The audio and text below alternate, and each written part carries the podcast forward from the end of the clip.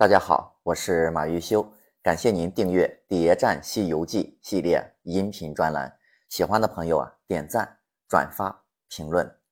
上一节啊，咱们讲到青牛精给孙悟空下了最后通牒，孙悟空只好上灵山找如来佛祖。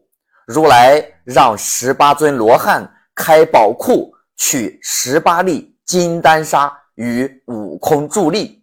那么这个金丹砂又是什么东西呢？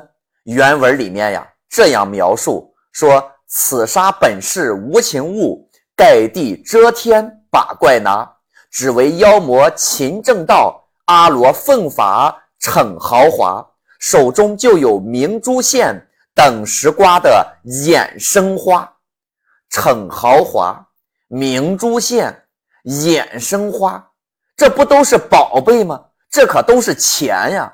如来这一次可真是下了血本了，一粒金丹砂就是一座金山呀！看到这些宝贝，青牛精那也不能闲着，赶紧用那金刚镯就把这十八座金山给收了去了。降龙伏虎二罗汉对孙悟空道：“如来单独吩咐我们两个，说那妖魔神通广大。”如果失了金丹砂，就叫孙悟空上离恨天兜率宫太上老君处寻找妖精的踪迹。如来实在是高啊，那做事情做得相当有节奏感。如果让孙悟空直接去找太上老君，那就显得太没诚意了。如来不得先出点血吗？向老君。表达一下谈判的诚意，我给你钱，你呀先放了取经团队，让他们几个过去，剩下的事儿咱俩慢慢谈。有句俗话说得好呀，有钱能使鬼推磨。孙悟空到了兜率宫，轻而易举的就发现了太上老君的牛不见了，老君。能这么多天都没发现自己的司机没上班吗？这老君又开始戏精上身了，表现的是又生气又费解，把个所有的责任全部都推到了临时工小童儿的身上，都怪他没看管严。临时工为什么没看管严这个青牛呢？因为这个临时工小童儿。吃了老君掉的七反火丹，那为什么这个七反火丹会掉呢？嗨，这不就是大人的事儿了吗？小孩就别多问了。太上老君又说了，说那金刚镯呀，乃是我过寒关化狐之器，自幼炼成之宝。凭你什么兵器，水火俱莫能进它。若偷了我的芭蕉扇连我也不能奈何他也。太上老君的这段话有两个疑点：一，老君说了一件往事，过函关画狐，那么这里面隐藏着什么样的故事呢？第二，老君又说了，没有芭蕉扇，他也奈何不了青牛精。那按照这个逻辑，那芭蕉扇是不是应该是比？金刚镯更厉害的法宝呢？但是为什么咱们看到的芭蕉扇在金角大王的手里就只是起火，在铁扇公主的手里呃也就是灭火，那看起来也就很一般呀。那么太上老君说的这芭蕉扇厉害，到底厉害到哪里呢？我们呀接着往下看，太上老君让孙悟空去诱出青牛精。那么孙悟空是如何诱敌的呢？孙悟空偷袭啊，打了青牛精一巴掌，然后扇了他一耳刮子，回头就跑。青牛精就开始追赶孙悟空啊！太上老君就在高空里边喊道：“那牛儿还不归家，更待何时？”老君念个咒语，将扇子呀扇了一下，那怪就把那金刚镯圈儿啊给丢了。被老君一接，接着呢又一扇，那怪物就力软筋麻，现了本相。原来呀是一只青牛。芭蕉扇可以让妖怪力软筋麻。哎，这才是芭蕉扇的正确使用方法。什么山火呀、灭火呀，那些都是些低端技能。你同样都是拿着芭蕉扇，那差别那可不用这么大呀。同样都是宝贝，看来呀，关键还得是谁用。老君将金刚镯吹了口仙气儿，就穿了那青牛精的鼻子，解下那根勒袍带，系于镯上，牵在手中。老君用金刚镯拴住青牛精的鼻子，那何尝不是在给孙悟空和众神示威呀？我们家的牛鼻环儿都可以一统天下了，你们还想和我斗？随后，孙悟空才同天王等众打入洞中，把那洞里的百十个小妖精直接打死，各取兵器，谢了天王，父子回天。雷公入府，火德归公，水伯回河，罗汉向西，然后才解放唐僧、八戒、沙僧，拿了铁棒，他三人又卸了行者，收拾马匹，开始师徒们离洞找大路，继续往西走。我们总结一下，金兜山这一战是如来拿了十八座金山。买通的路，老君拿人家的手软，那自然就要给取经团队啊放行了。那么如来的钱是从哪儿来的呢？哎，黄风岭的黄风大王、灵吉菩萨，那肯定是没少做贡献。连途呢，这些佛教的国家啊，比如乌鸡国呀，那肯定也没少上供。如来一直都在想办法。筹措钱，那问题又来了。太上老君要那么多的钱干嘛呢？这个问题啊，咱们到后面啊再给大家解释。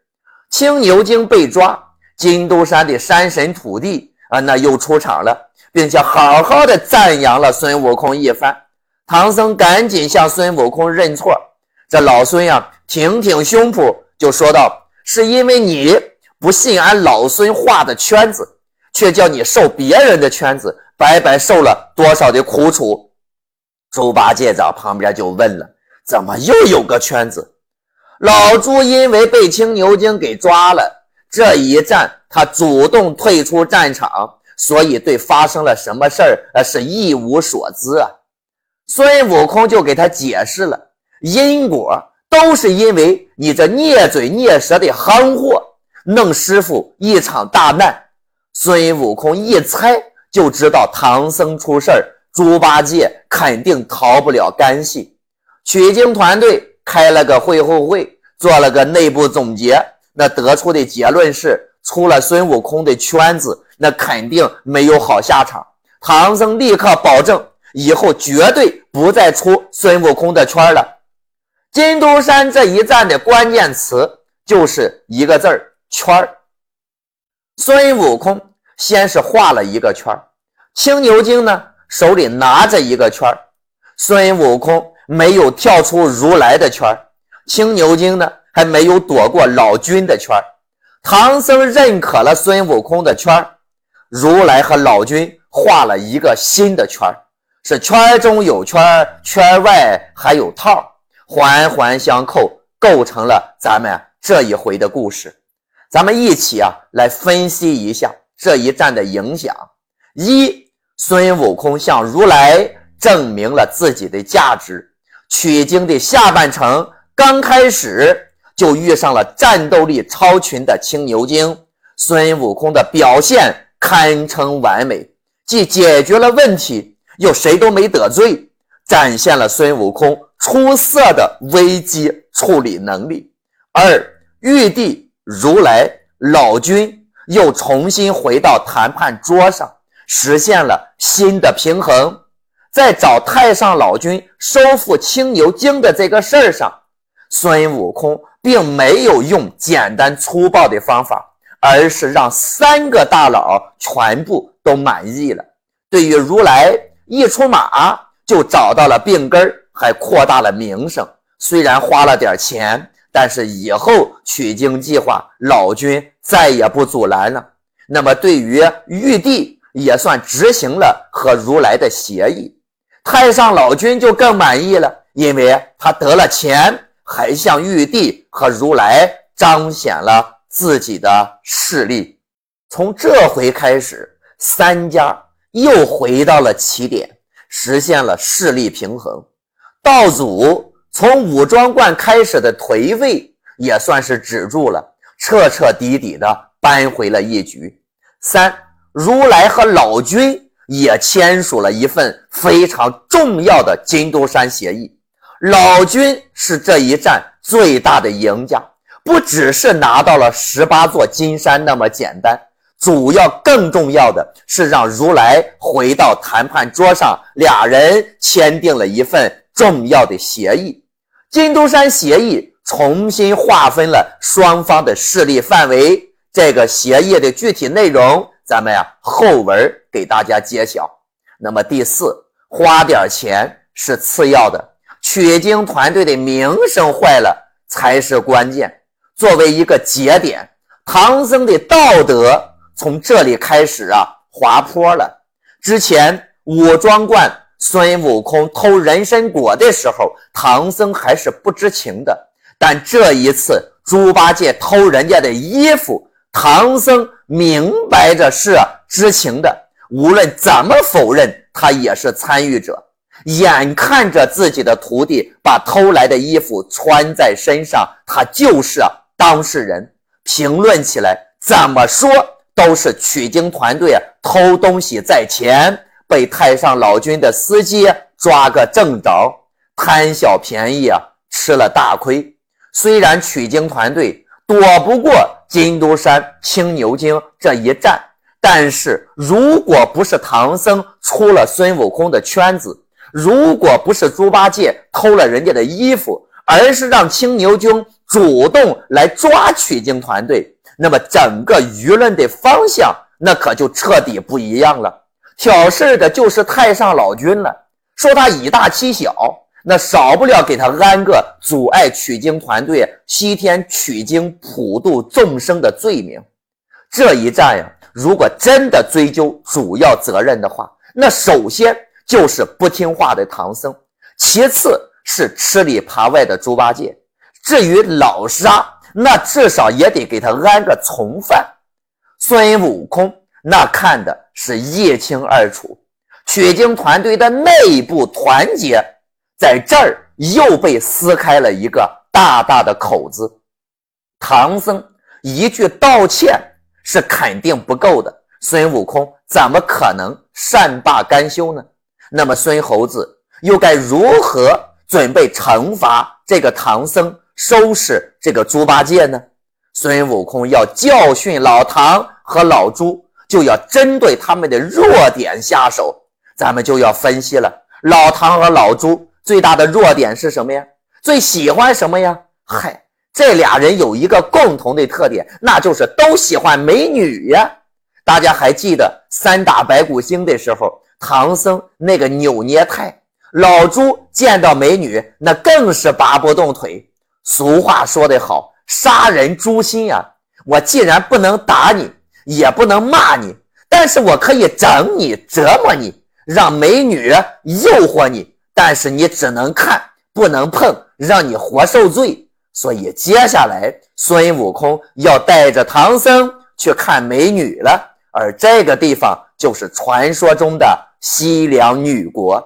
除了要整唐僧和猪八戒以外，孙悟空来到女儿国，还有一个更重要的秘密任务。关注我，播放下一集，我们一起走进传说中的女儿国。